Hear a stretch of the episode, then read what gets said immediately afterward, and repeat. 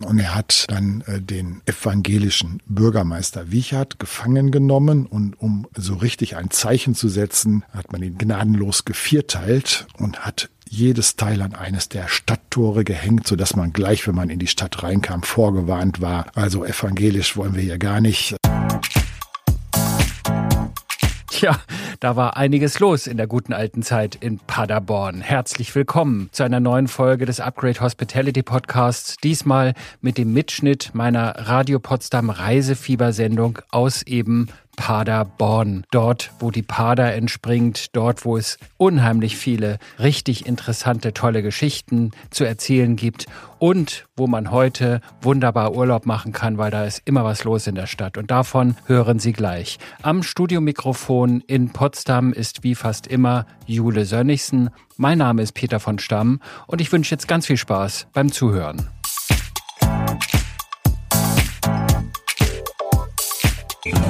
Radio Potsdam. Das Radio für Potsdam, die Mittelmark, Teltow-Fleming und das Havelland. Das Reisefieber mit Jule Sönnigsen. Na, erinnern Sie sich noch an die französisch-königliche Geschichte der Stadt Kassel, die wir Ihnen in der vergangenen Woche vorgestellt haben? Heute gibt's eine weitere spannende Reisegeschichte, zum Beispiel von einem Schutzpatron, der mit nur einem Arm in jene Stadt kam, die wir Ihnen heute vorstellen werden. Bleiben Sie gespannt. Ich wünsche Ihnen einen schönen Samstag. Sendet lokal. Klingt nach Heimat. Radio Potsdam. Willkommen zu Hause.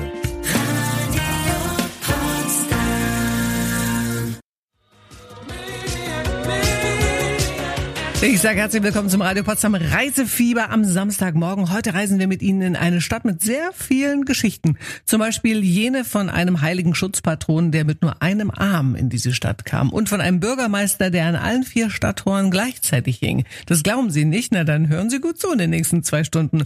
Heute besuchen wir nämlich Paderborn, das Zentrum des Erzbistums Paderborn im Osten von Nordrhein-Westfalen. In der Geschichte von Paderborn handelt vieles von der katholischen Kirche und vieles aus dieser Geschichte, Geschichte lässt sich im Paderborner Dom erleben. Erstmals erwähnt wird Paderborn in einer Urkunde aus dem Jahr 777, kann man sich gut merken, als hier ein Reichstag stattfand. Einige Jahre später suchte der damals in Rom abgesetzte Papst Leo III. Schutz bei Karl dem Großen. Und zwar hier in Paderborn. Die beiden machten einen Deal. Und davon erzählt jetzt der Domführer Norbert Lier im Jahre 799, als sich hier Karl der Große und Papst Leo III. in Paderborn an der Pader getroffen haben. Da beginnt quasi die Domgeschichte, die eigentliche Domgeschichte. Da gab es schon einen Bau von wunderbar prächtiger Größe. Davor hat es auch schon eine kleine Salvatorkapelle aus dem Jahre 777 gegeben. Und der Papst Leo, der aus Rom kam, der musste aus Rom flüchten oder wurde vertrieben und suchte Schutz bei Karl dem Großen. Genau, so war das. Er war in Rom in Ungnade gefallen gefallen, ist hier nach Deutschland gekommen, hat sich dann hier mit Karl getroffen und in Paderborn hat man da drüber gesprochen, wie er A nach Rom wieder zurückkommen konnte, wie man hier christianisieren konnte. Im Westen waren die Franken und im Osten die Sachsen, die wollte man bekehren, das hat man in Paderborn besprochen. Karl hatte aber auch einen Hintergedanken, er wollte Kaiser werden und diesen Deal hat man quasi hier gemacht und dabei ist dann rumgekommen, dass der Papst wieder nach Rom zurück konnte und im Jahre 800 ist Karl in Rom zum Kaiser gekrönt worden. Wenn man heute in den Dom reinkommt, dann kommt man von der Seite herein, also ein großes Portal, das Paradiesportal nennt man das. Da kommt man rein in den Dom und auf der linken Seite ist dort, wo früher mal der Haupteingang der Kirche war, dort ist heute ein besonderer Schatz in einer Schatulle. Das sind Knochen. Von wem sind diese Knochen? Ja, das sind die Reliquien unseres äh, Bistumsheiligen und ähm, äh, Mitpatron am Paderborn des Heiligen Liborius. Die Geschichte mit Liborius fängt im Jahr Jahre 836 an. Im Jahre 836 hat man die Gebeine von Liborius von Le Mans nach Paderborn überführt und äh, seitdem gibt es die Liborius-Verehrung. Den Liborius, den ruft man an oder man bittet um seine Hilfe, wenn man Steinleiden hat. Und deswegen wird der Liborius immer mit seinen Attributen abgebildet. Natürlich seiner Bischofsmütze, seinem Bischofsstab und mit dem Buch, mit den drei Steinen auf dem Buch als Schutzpatron oder Helfer bei Steinleiden. Und dann gibt es aber noch etwas anderes, was man auch in der Kirche im Dom immer wieder sieht. Das ist ein Pfau. Genau, ja. Der Pfau äh, hat auch eine besondere Bedeutung. Der Legende nach soll dem Transport dieser Gebeine, der tagelang gedauert hat, man muss sich das vorstellen, im frühen Mittelalter gab es noch keine richtige Straße. Der Legende nach soll ein Pfau diesen Transport vorangeflogen und vorangeschritten sein und den Weg gezeigt haben. Als man dann in Paderborn angekommen ist, in einer feierlichen Laudatio, hat man den Schrein eingeführt mit den Gebeinen und der V soll oben auf dem Dach gesessen haben und als dann der letzte drin war, soll er tot vom Dach gefallen sein. Mission erfüllt. Traurige Geschichte. Aber zur Erinnerung daran haben wir die vielen Faunfiguren im Dom. Der Liborius wird auch manchmal damit dargestellt. Und jährlich einmal zum Liboriusfest wird auch ein Faunwedel dem Schrein, in dem die Gebeine sind, vorangetragen. Und über dieses Fest erfahren wir gleich noch ein bisschen mehr nach Razorlight und Sarah Larsen im Reisefieber auf Radio Potsdam.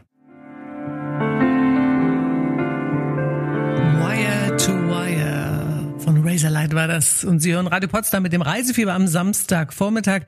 Wir besuchen heute Paderborn in NRW. Einst schmiedeten König Karl der Große und Papst Leo III. hier einen Deal. Der Papst, der aus Rom vertrieben wurde, durfte zurückkehren und Karl wurde einige Jahre später vom Papst zum Kaiser gekrönt. Nach ein paar Jahren wurde die Gebeine eines Heiligen aus Frankreich nach Paderborn überführt und das ist der heilige Liborius, der seitdem der Schutzpatron der Stadt ist. Heute liegen dessen Gebeine im Paderborner Dom und zwar in einem recht kleinen Schrein, den Sie sich auch anschauen können. Was es mit dem Schrein auf sich hat, erzählt jetzt der Domführer Norbert Lier. Dieser Schrein sieht ja gar nicht so groß aus. Sind da eigentlich alle Gebeine, alle Knochen drin oder gibt es da welche, die vielleicht inzwischen woanders sind, weil sie geklaut wurden? Ja, ursprünglich haben wir quasi, sagen wir mal so, den ganzen Liboris bekommen, bis auf den rechten Arm soll gefehlt haben und es gab einen größeren Schrein, aber dieser größere Schrein wurde im 30-jährigen Krieg im Jahre 1622 durch den tollen Christian von Braunschweig gestohlen, geplündert. Aus dem Schrein, aus dem Gold hat er den sogenannten sogenannten Pfaffenfeintaler gemacht. Die Gebeine hat er mit sich genommen, die sollten ihm Kriegsglück bringen, hat ihm aber nichts genutzt. Paderborn hat immer verfolgt, wo sind die Gebeine, weil der Schutzpatron weg war. Das war ein mega Gau zu der Zeit. Dann ist es so gekommen, durch glückliche Umstände, 1627 sind die Gebeine zurückgekommen. Man hat einen neuen goldenen Schrein bekommen von Hans Krakow aus Dringenberg. Aber im Laufe der Zeit, wie gesagt, sind die Gebeine, die Knochen immer weniger geworden. Äh, man hat sie auch teilweise verteilt verteilt in andere Orte, wo es auch Liborius-Verehrung gibt. Und somit haben wir heute nur noch diesen kleinen Ebenholzschrein, der wiederum zu den feierlichen Festtagen in einen großen goldenen Schrein hineingesetzt wird und dann dem Volke gezeigt wird und im Dom auch ausgesetzt wird. Was dem Volke auch gezeigt wird und was Touristen sehen können, ist eine Plastik, nenne ich es mal. Das sind drei Hasen, die abgebildet sind in Steinen. Was hat es mit diesen Hasen auf sich und wo findet man die eigentlich? Ja, die drei Hasen ist natürlich schlechthin das Wahrzeichen vom Paderborn, wie für Bremen die Bremer Stadtmusikanten. Man findet die drei Hasen nicht im Dom, sondern außerhalb des Domes, im Bereich des sogenannten Kapitelsfriedhofs, sind die recht unscheinbar in eine Wand eingebaut. Und diese drei Hasen haben eine besondere Darstellung. Es sind drei Hasen, es sind drei Ohren, aber trotzdem sieht es so aus, als jeder Hase zwei Ohren hätte. Da gibt's auch einen schönen Spruch für die Auswärtigen. Drei Hasen sind's, der Löffel drei, jedoch hat ein jeder Hase zwei. Da gibt's da natürlich auch noch ein Sinnbild, was steckt dahinter, weil die Hasen drehen sich im Kreis. Es könnte die Unendlichkeit sein. Äh, die Welt dreht sich immer weiter, ist eine Bedeutung. Eine andere Bedeutung kann auch sein, die Dreifaltigkeit, die Trinität steckt damit hinter. Andere interpretieren das mit österlicher Freude, Fruchtbarkeit, Hasen ist eine Bedeutung. Also heidnischer Glauben. Ja, Genau, da ist also katholisch und heidnisch von allen so ein bisschen. Es gibt aber auch eine neuere Interpretation, äh, wurde mal von einem Auswärtigen ins Spiel gebracht. Man sollte in der heutigen Zeit, wo man viel digital unterwegs ist, mit dem Handy datteln und alles Mögliche macht, einfach dem anderen mal sein Ohr schenken und zuhören. Das ist aber eine schöne Begründung, oder? Sie können sich ja die drei Hasen in Paderborn auch mal genau anschauen und zählen Sie einfach auch mal die Ohren. In der kommenden halben Stunde berichten wir unter anderem von der Paderborner Eastside Gallery und den ganz besonderen Biersorten, die Sie hier trinken können. All das erfahren Sie nur im Reisefieber bei Radio Potsdam. Klassiker von Chris Rea auf Radio Potsdam am Samstagvormittag und wir sind mittendrin im Reisefieber. Wir besuchen heute Paderborn in NRW. Paderborn liegt auf halbem Weg zwischen Kassel und Osnabrück. Von Potsdam aus fahren Sie mit dem Auto 400 Kilometer einfach immer Richtung Westen. Mit der Bahn sind Sie gute vier Stunden unterwegs. Wenn Sie um 8 Uhr morgens sich also in den Zug setzen, sind Sie mittags um halb eins in Paderborn. Da bleibt nach dem Entdecken im Hotel genügend Zeit für einen Stadtrundgang. So hat es auch Reiseexperte Peter von Stamm gemacht. Er hat sich vom Tourismuschef Karl-Heinz Schäfer durch Paderborn führen lassen. Und was er alles dabei erfahren hat, das hören Sie jetzt. Nun sind wir vorhin schon ein bisschen durch die Stadt geschlendert und da habe ich etwas gesehen, da habe ich doch wirklich gestaunt. Und zwar war das so eine Art Eastside Gallery von Paderborn. Ja, das ist unsere bekannteste Graffiti-Wand. Ich selber war in Berlin habe mir die Eastside Gallery angeguckt und deswegen haben wir sie auch scherzhaft in Anführungsstrichen so bezeichnet als Eastside Gallery in Paderborn. Es ist eine Klostermauer. Wir haben äh, in Paderborn, und das ist halt die 1200-jährige Kirchengeschichte, die mit Karl dem Großen und der Bistumsgründung beginnt bis heute, zahlreiche Kirchen, aber auch Klöster. Es gibt noch sechs oder sieben aktive und die Klostermauer ist die des Ordens der Vinzentinerinnen. Und die Schwester Oberin hat irgendwann mal gesagt, also die Mauer sieht mir zu schäbig aus. Sie hatten tatsächlich auch öfter wilde Graffitis auf dieser Mauer. Und dann hat sie einen sogenannten Jam einberufen, natürlich mit Hilfe ähm, unserer lokalen Graffiti-Künstler. Und dann kamen aus ganz Deutschland Graffiti-Künstler nach Paderborn und haben einem Wochenende diese über 100 Meter lange Klostermauer gestaltet. Nun ist äh, Paderborn nicht immer katholisch gewesen. Es gibt eine Unterbrechung, Zeit der Reformation. Auch Paderborn wurde von der Reformation ereilt. Und dann kam der 30-jährige Krieg und da war schlagartig vorbei. Also da hat man sich die Köpfe eingeschlagen. Und was ich interessant finde, ist die berühmte Geschichte in der Geschichte. Da gab es einen Bürgermeister, der war der Bürgermeister zur Reformationszeit und den hat man ja, mit dem ist man nicht so nett umgegangen danach. Nein, nett äh, ist man wirklich nicht mit ihm umgegangen. Bürgermeister Wiechert war das. Es war eben die Reformation und dann war sogar teilweise der Bischof evangelisch. Aber dann wurde ein Bischof gewählt, das war dann nach dem Dreißigjährigen Krieg im Zuge der Rekatholisierung. Das war Dietrich von Fürstenberg, auch ein altes Adelsgeschlecht. Es war ein Fürstbischof, muss man auch dazu sagen. Also es war nicht nur ein Kirchenmann, sondern auch ein weltlicher Herrscher. Und der hat gesagt, in Paderborn räume ich jetzt erstmal wieder auf. Die müssen erstmal alle wieder zum richtigen Glauben gebracht werden. Und er hat dann äh, den evangelischen Bürgermeister Wiechert gefangen genommen und um so richtig ein Zeichen zu setzen, hat man ihn gnadenlos gevierteilt und hat jedes Teil an eines der Stadttore gehängt, so dass man gleich, wenn man in die Stadt reinkam, vorgewarnt war. Also evangelisch wollen wir hier gar nicht. Äh, da sieht man, was mit einem passiert, wenn man evangelisch ist. Seid brav katholisch.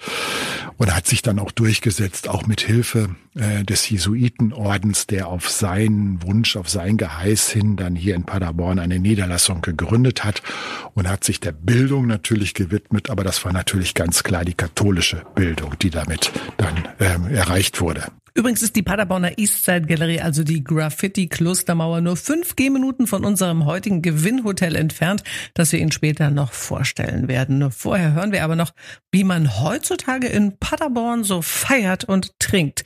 Das erfahren Sie nämlich ganz konkret nach Coldplay und Michael Patrick Kelly mit seiner aktuellen Single Wonders. And I will try fix you. Coldplay mit Fixio. Ich habe wunderbare Erinnerungen letztes Jahr. Ein herrlicher Sommerabend und das ganze Olympiastadion leuchtete bei diesem Song. Da kriege ich jetzt noch Gänsehaut.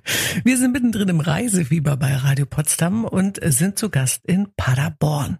Nachdem uns Tourismuschef Karl-Heinz Schäfer unter anderem aus der blutigen Geschichte der Stadt berichtet hat, erfahren Sie jetzt, was man hier so trinkt und wie man in Paderborn so richtig feiert. Und das alles bei einem ganz besonderen Fest, das wieder mit dem Schutzpatron der Stadt zu tun hat. Kommen wir nochmal zurück auf den heiligen Liborius. Ich kann mir gut vorstellen, so ein Schutzheiliger, der wird auch regelmäßig gefeiert. Auf jeden Fall. Das ist unser, wir sagen immer kurz Libori. Wir gehen auf Libori, wenn das Fest ist. Also das Liboriusfest, das jedes Jahr Ende Juli stattfindet. Zwei Wochenenden sind drin, also neun Tage lang. Erinnert an diese Überführung der Gebeine des Liborius und an den Namenstag des Liborius. Deswegen ist es immer Ende Juli. Das ist das, was für die Rheinländer Karneval ist. Für Paderborner Libori. Was passiert da genau? Ja, ein Riesenfest. Es hat diesen kirchlichen Ursprung. Deswegen ist es auch für die Kirche ein Hochfest. Zum Beispiel werden die Gebeine des Liborius in einen goldenen Schrein übertragen und dieser goldene Schrein wird von Menschen, die dann im festlichen Ornat gekleidet sind, als Prozession durch die Stadt getragen. Der V ist immer noch voran, aber es ist ein Mensch, der einen Pfauenwedel dann voranträgt. Aber wir haben auch Party. Wir haben Party in der ganzen Stadt. Wir haben eine große Kirmes mit über ein Kilometer Länge und äh, das heißt, die Stadt ist voll und wenn wir mal so hochrechnen, dann äh, haben wir durchaus in den neun Tagen bis zu einer Million Besucher, die zu Libori kommen. Ich weiß, dass Paderborn ja auch eine Bierstadt schon immer war. Also es gab unheimlich viele Brauereien. Heute gibt es, glaube ich, noch eine, aber die hat ganz interessante Biersorten. Das stimmt. Äh, die Brauereienkultur in Paderborn ist Jahrhunderte alt und es ist heute die Paderborner Brauerei zur Warsteiner Gruppe zugehörig. Die Großbrauerei Warstein, es wird nach wie vor in Paderborn gebraut und in den letzten Jahren hat die Brauerei drei Biersorten entwickelt, die sehr, sehr erfolgreich auf dem Markt sind. Das Paderborner Pilger war das erste. Das ist ein Landbier. Wir liegen an dem Jakobspilgerweg und wir haben auch einen schönen Wanderweg, den alten Pilgerweg, 20 Kilometer gut lang, der teilweise auf alten Handelswegen verläuft mit vielen Kapellen. Und da haben die Paderborner Brauerei einen richtigen Glücksgriff gemacht. Also die Absatzzahlen waren über alle Erwartungen. Äh, das hat sie dann beflügelt, weiterzudenken in so einem Segment. Und früher waren die Gesellen ja unterwegs. Lehrjahre oder Gesellenjahre dienten ja zum Erweitern der Kenntnisse. Und so gibt es ein Lagerbier, also ein leichtes, süffiges Sommerbier, das heißt Geselle auf der Walz. Und dann hat man sich noch des Stadtheiligen äh, erinnert und der Liborius. Und so kam dann Sankt Liborius Dunkel, also ein dunkles, malzbetontes Bier. Und alle drei Sorten sind äh, Verkaufsschlager geworden. Das Pilger sogar so, dass man es früher eigentlich nur in Flaschen absetzen wollte, es mittlerweile auch in einigen Paderborner Gaststätten auch am Zapfhahn hängt. Paderborns fünfte Jahreszeit, also das Libori-Fest, findet dieses Jahr übrigens vom 22. bis 30. Juli statt. Dann geht in Paderborn die Post ab und Sie sollten Ihr Hotelzimmer in jedem Fall rechtzeitig reservieren. Was es noch alles in Paderborn zu erleben und zu sehen gibt, erfahren Sie selbstverständlich in der kommenden halben Stunde. Dann gibt's auch eine Reise nach Paderborn zu gewinnen. Dranbleiben lohnt sich bei uns immer im Reisefieber bei Radio Potsdam. Und jetzt gibt's eine echte Perle aus den 80ern. Hört man nicht allzu oft im Radio. OMD mit Talking Loud and Clear.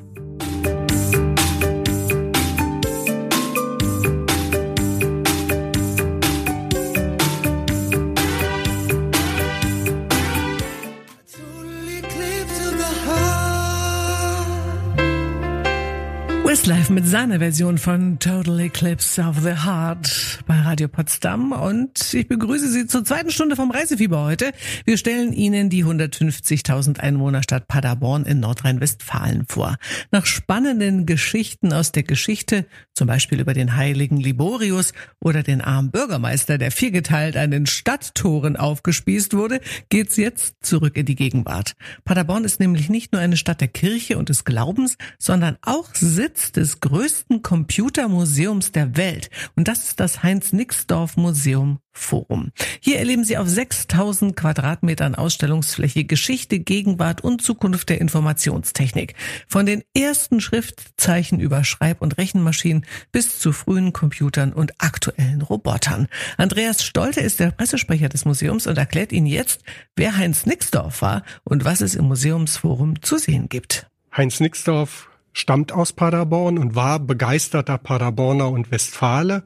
Und er war einer der Computerpioniere Deutschlands. Er hat den Rechner an den Arbeitsplatz gebracht mit seinem Unternehmen, der Nixdorf Computer AG, die er 1952 gründete in Essen, aber wie gesagt, als begeisterter Paderborner hat er sein Unternehmen sehr schnell in seine Heimatstadt verlegt und hier boomte das Unternehmen, so dass es eines der größten Computerunternehmen Europas wurde, bis eben Heinz Nixdorf plötzlich 1986 verstarb. Und nach dem Verkauf der Firma an Siemens hat eine von ihm gegründete Stiftung sich seiner Idee erinnert und dieses Museum aufgebaut und 1996 hat das Bundeskanzler Helmut Kohl eröffnet. Das ist ja das größte, man sagt immer so, das größte Computermuseum der Welt. Ja, und äh, weltgrößtes Computermuseum hat uns das Guinness Buch der Rekorde bescheinigt, aber wir sind tatsächlich viel mehr, denn wir fangen schon vor 5000 Jahren an bei der Entstehung von Zahl und Schrift in Mesopotamien, also mit Keilschrift, mit Tontäfelchen und zeigen die gesamte Vorgeschichte des Computers.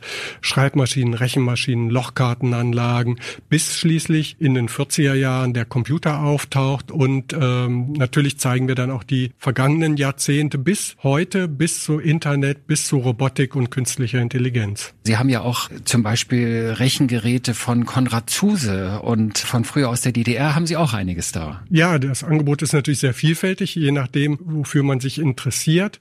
Es gibt zum Beispiel Bauteile des ersten elektronischen Computers zu sehen, des ENIAC. Wir haben eine Telefonvermittlungsanlage aus den 50er Jahren, wie damals rein mit Mechanik Telefone vermittelt wurden. Wir haben natürlich 700 Taschenrechner in der Ausstellung. Wir haben die ersten Home-Computer, die ersten Personal-Computers wie C64 und Apple II. Aber wir haben auch den Apple I, den es nur noch sehr wenige Exemplare gibt. Und wir zeigen aber eben auch die Gegenwart. Das heißt, wir haben einige Roboter, die aktiv sind. Es gibt eine Roboterdame Nadine, mit der man sich unterhalten kann. Es gibt einen Roboter, der den ganzen Tag fegt. Es gibt einen Roboter, der Porträts der Besucher zeichnet. Also es gibt sehr viel zu entdecken und es gibt auch sehr viel zum Ausprobieren und selber machen. Es gibt auch Roboter, ich nenne die jetzt mal salopp, die Vorgänger von Pepper, die hier über die Flure flitzen oder rollen und denen man sagen kann, ich möchte jetzt das und das sehen. Meinetwegen die Robotron-Computer aus der DDR, aus Dresden und Berlin. Und dann wird man dahin geführt.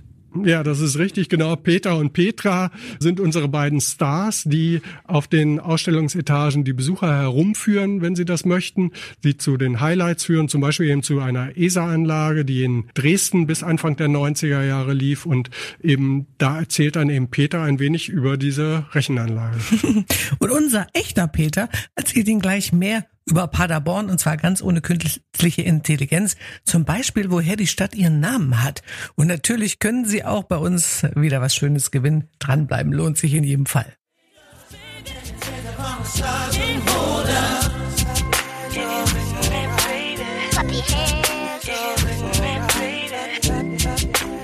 Sie haben das Reisefieber von Radio Potsdam am Samstagvormittag und nach einem Besuch im Heinz-Nixdorf Museumsforum, dem größten Computermuseum der Welt, geht's jetzt in die Natur. Und die liegt in der Stadt und ist selbst eine der wichtigsten Sehenswürdigkeiten Paderborns.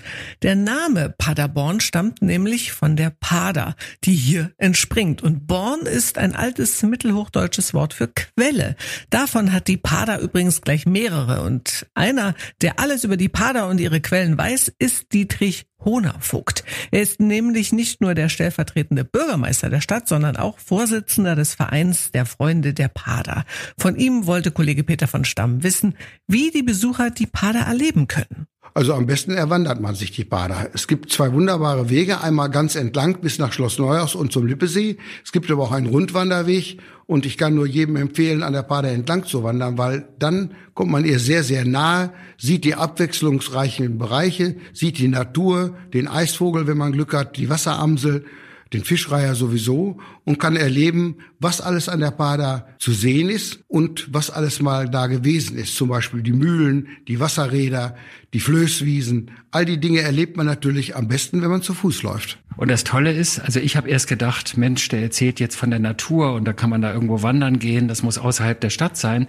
Aber da ist man ja in bummeligen drei Minuten, wenn man vom Dom geht, dann ist man plötzlich in diesem Gebiet. Ja, wir stehen mit der Stadt Paderborn auf den Quellen, auf der Pader und Sie haben völlig recht, vom Dom aus sind es 100 Meter bis zu den Paderquellen. Und von da aus kann man losgehen. Und man hat natürlich auch das ganze Angebot. Man hat zum Beispiel schöne Gastronomie direkt an Dank der Pader, eine tolle Eisdiele, ein gutes Café. Und man kann es sich richtig gut gehen lassen. Man ist aber auch in wenigen Minuten in einer ziemlich geschützten Natur, in der es wirklich ganz ruhig ist, in der man die Vögel singen hört, in der man Wasservögel sieht, in dem man sich richtig gut gehen lassen kann. Wie viele Quellen gibt es denn da? Also ich bin eben mit Ihnen ja langgelaufen, da dachte ich, oh, da muss man aufpassen, dass man nicht über eine Quelle stolpert, weil irgendwo kommt immer Wasser plötzlich aus dem Boden. Ja, es ist tatsächlich so. Es kommt überall Wasser aus dem Boden und es sind über 200 Quellen, die ja in der Sekunde mehr als 5.000, 6.000 Liter bringen und damit haben wir den größten Quellreichtum innerhalb einer Gemeinde in Deutschland. Woanders sagt man, man ist dicht am Wasser gebaut, das ist negativ, aber hier ist das schon durchaus positiv gemeint. Ja, das kann man so sagen. Als Bäckermeister weiß ich ja um die Bedeutung des Wassers. Wir haben gerne Paderborner Brot mit dem Wasser gebacken. Wir hatten viele Brauereien in Paderborn. Wir hatten ganz, ganz viele Mühlen in Paderborn. Auch Wasserkünste, die das Wasser von unten nach oben transportiert haben. Also wir haben schon immer das Wasser genutzt am Wasser gelebt, mit dem Wasser gelebt und vom Wasser gelebt. Und dann hat die Pader einen besonderen Titel. Also wenn man jetzt hier durch das Pader Quellgebiet geht, durch die Stadt, dann sieht man mehrere Paderarme, sag ich mal, also ja. Wasserarme, ich glaube sechs Stück. Und die vereinigen sich dann zu der eigentlichen Pader. Die ist dann aber schon mächtig breit, ne? Ja, diese sechs Arme, die sind etwa insgesamt 400, 500 Meter lang. Und wenn sie sich vereinigen, dann ist die Pader zwölf Meter breit. Das muss man sich mal vorstellen. Von der Quelle bis zu diesem Punkt ein zwölf Meter breiter breiter Fluss. Da kann der Rhein und die Ruhr oder die Lippe nur von träumen. Also da sind wir wirklich ganz, ganz vorne. Aber der Fluss ist kurz, wenn auch breit. Er ist ganz kurz, ist der kürzeste Fluss Deutschlands. Und auch das ist eine Besonderheit, ist ein Fluss, der in einer Stadt entspringt und in der gleichen Stadt wieder mündet, nämlich in Schloss Neuhaus in die Lippe. und keine G 10 Gehminuten von der Paderquelle entfernt befindet sich das heutige Gewinnhotel und das ist das Bildungs- und Tagungshaus Liborianum, wo Sie demnächst vielleicht schon übernachten können, wenn Sie heute gut zugehört haben. Und das Hotel stellen wir Ihnen gleich in der kommenden halben Stunde vor. Sie hören Radio Potsdam mit dem Reisefieber am Samstagvormittag und heute sind wir in Paderborn zu Gast und nach einem Ausflug zu den Paderquellen stellen wir Ihnen jetzt ein ganz besonderes Hotel vor, das Bildungs- und Tagungshaus Liboranum. Früher war das Liboranum ein Kloster und noch heute gehört eine Kapuzinerkirche dazu. Warum Sie während Ihres Aufenthalts im Liboranum auch mal nach einer Führung durch den Totenkeller der Kirche fragen sollten, das erklärt Ihnen jetzt der Leiter des Tagungshauses Ludger Henneken. Also das war mal ein Kloster hier. Wann ging das los als Kloster und bis wann war es denn eigentlich ein Kloster? Es war Anfang oder Ende des 17. Jahrhunderts. Da ging es als Kloster quasi los für knapp 400 Jahre und danach war es ein Knabenseminar, also eine Schule für Jungen, die dann hier quasi ihr Essen erhalten haben, hier übernachtet haben und sind dann in Paderborner Schulen, also meistens Gymnasien gegangen, um dann ihre schulische Bildung zu bekommen. Und hier im Hause wurden dann wieder die Freizeitaktivitäten gefördert und auch entsprechend die Hausaufgaben erledigt. Ab 1970 war es dann tatsächlich ein Bildungshaus und das wurde dann bis 2016 geführt, auch mit den Franziskanerinnen aus Eupe. Die sind dann zurück ins Mutterhaus gegangen, dann hat hier der Umbau drei Jahre stattgefunden und danach wurde es quasi das, was es heute ist, das Hotel, beziehungsweise der nicht so gern genannte Begriff, also ein Bildungs- und Tagungshaus. Wir hatten gute Architekten und Innenarchitekten am Wert. Also bei uns war wichtig, dass wir Tradition und Moderne irgendwo verbinden. Also der ursprüngliche Klostercharakter sollte wieder mehr hervorkommen. Das sehen Sie auch an den Fluren, wenn Sie so durchgehen. Die sind alle ho äh, hoch und hell und äh, früher waren die auch farbig. Und wir haben uns wieder dafür entschieden, das Weiß hervorzuheben. Das sind mehrere Farbtöne in Weiß. Man merkt als Laie gar nicht diesen Unterschied teilweise.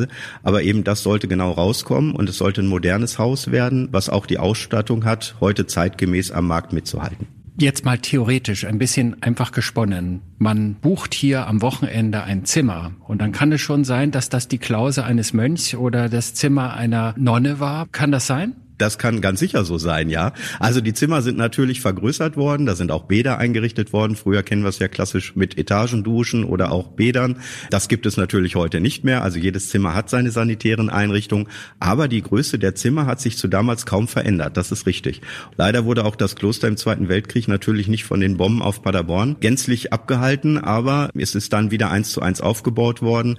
Und wenn man heute noch auf die Kapuzinerkirche geht, also auf den Dachboden, da sieht man tatsächlich noch bis wo die Kirche zerstört war und wo dann neu aufgebaut wurde. Also teilweise liegt dort oben sogar noch der Schutt. Ist eine ganz spannende Geschichte, genau wie unter der Kapuzinerkirche tatsächlich noch ein Totenkeller ist. Und dieser Totenkeller, der beherbergt tatsächlich die ersten Mönche damals noch aus der Zeit 1800, 1700, die man dort quasi in Sarkophage, sieht aus wie so ein ja ganz böse gesagt, Pizza-Backofen äh, dort unten noch nach wie vor Bestand haben. Ne? Und mit ausgewählten Führungen gehen wir tatsächlich auch mal darunter. Ist nicht für jeden geeignet, ne? das muss man einfach auch sagen, weil die Stufen da unten runter sehr beschwerlich sind. Aber ist eine spannende Exkursion, gilt auch als Hidden Place hier im Haus und wird auch als solcher gerne mal besichtigt. Also ich würde mich freuen, alle Brandenburger und Brandenburgerinnen, ähm, wenn Sie uns einfach mal in Paderborn besuchen. Ein wundervolles Objekt, ein tolles Kloster, wenn Sie einfach mal zwei, drei Tage runterfahren wollen, die Stadt Paderborn genießen, 100 Meter von der Shoppingmeile entfernt und gut kulinarisch im Haus essen möchten, dann kommen Sie zu uns ins Liboriano. Wir würden uns freuen. Na, das ist doch mal eine Einladung, oder? Wenn Sie also Lust haben, zwei Nächte zu verbringen im Paderborn, dann sollten Sie uns folgende Frage heute richtig beantworten können. Womit wird der heilige Liborius üblicherweise abgebildet? A mit drei Steinen oder B mit drei Hasen? Wenn Sie es wissen, können Sie jetzt anrufen oder Sie schicken uns eine WhatsApp mit dem richtigen Lösungsbuchstaben A oder B. Die Telefonnummer ist üblicherweise unsere Potsdamer Festnetznummer 0331 581 6. Sie hören Radio Potsdam mit dem Reisefieber und auch heute haben wir wieder eine Preisfrage gestellt und es scheint gar nicht so einfach gewesen zu sein heute. Wir wollten wissen, denn wir waren ja in Paderborn, womit der heilige Liborius, äh, der Schutzpatron von Paderborn, üblicherweise abgebildet wird. A mit drei Steinen oder B mit drei Hasen. Am Telefon ist jetzt Kerstin aus Eiche. Hallo Kerstin. Ja, Hallöchen. Hallöchen, unsere Telefonverbindung ist nicht die optimalste, aber wir hören dich wunderbar. Ähm, was ist denn die richtige Lösung, A oder B? Das ist A, die drei Steine. Das bedeutet für dich, liebe Kerstin, du reist nach Paderborn. Zwei Nächte Wow. für zwei Personen. Jawohl. Vielen Dank, klasse, freue ich mich. Gerne. Ähm, warst du schon mal in Paderborn? Nee, noch gar nicht. Na, dann Also, wird's doch Zeit. gespannt. Oder? Genau. ja.